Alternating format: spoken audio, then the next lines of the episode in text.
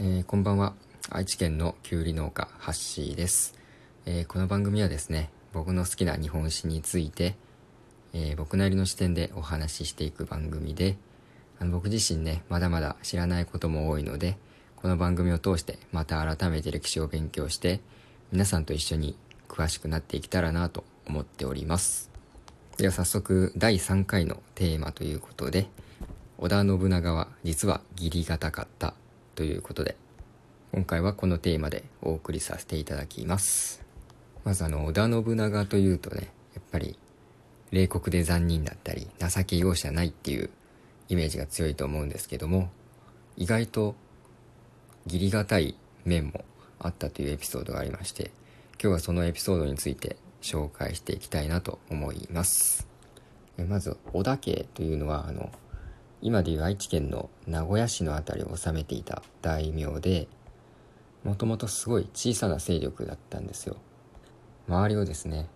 もう今川義元だったりマムシという異名を持つ斎藤道三といったね強力な大名に囲まれていて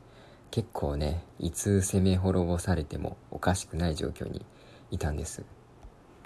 そんな中あの信長のお父さんの代でですねお隣の美濃という国を治めていた斎藤道三と和睦をするということでね。あの道三の娘の貴長を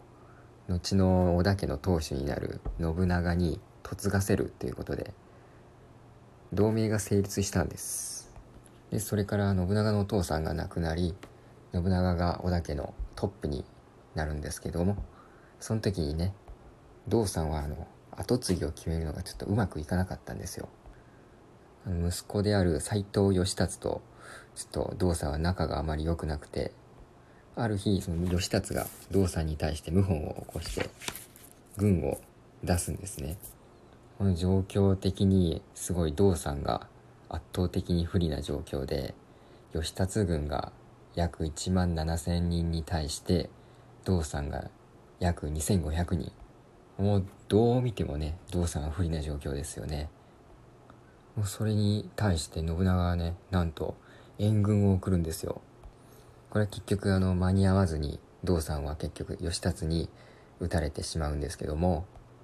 この当時他の国の家督争いに対して援軍を出すっていうのはもう本当に珍しいことでしかもこんな負けると分かってるような戦に対して援軍を出すってことはね本当にすごい信長って義理がたい面があったんだなって思いますね。道さんはあの生前ですね自分の国を信長に任せたいっていうぐらい信頼してたみたいでそんな道さんに対して信長も何かね特別な情を抱いていたんじゃないかなと思います。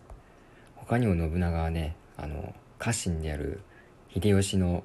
奥さんがもう秀吉がもう浮気性すぎてすごく悩んでいた時にその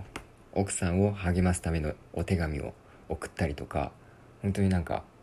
意外な一面もあったみたいなんですよね。本当にねあの歴史の授業だけではね伝わらない信長のいろんな一面っていうのが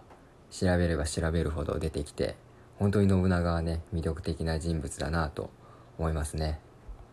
最後にあの信長についてもっと詳しく知りたいなっていう方のために僕あのおすすめの漫画がありましてあのそれが「信長コンセルト」っていう漫画なんですけども5年くらい前かな。あの大栗旬さん主演でドラマ化と映画化もされているぐらいの人気作でざっくりストーリーを説明しますとあの信長に瓜二つの平成の時代の高校生がですねあの戦国時代にタイムスリップしてきちゃってなぜかあの織田信長と入れ替わって戦国乱世を生きていくっていうストーリーなんですけども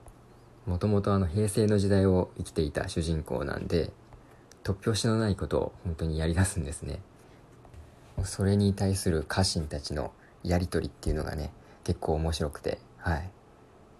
とても面白い作品なので興味のある方はぜひ読んでみてください。というわけでね第3回は織田信長は実は義理がたかったというテーマでお送りさせていただきました。最後までお聴きいただきありがとうございました。また次回お会いしましょう。バイバイ。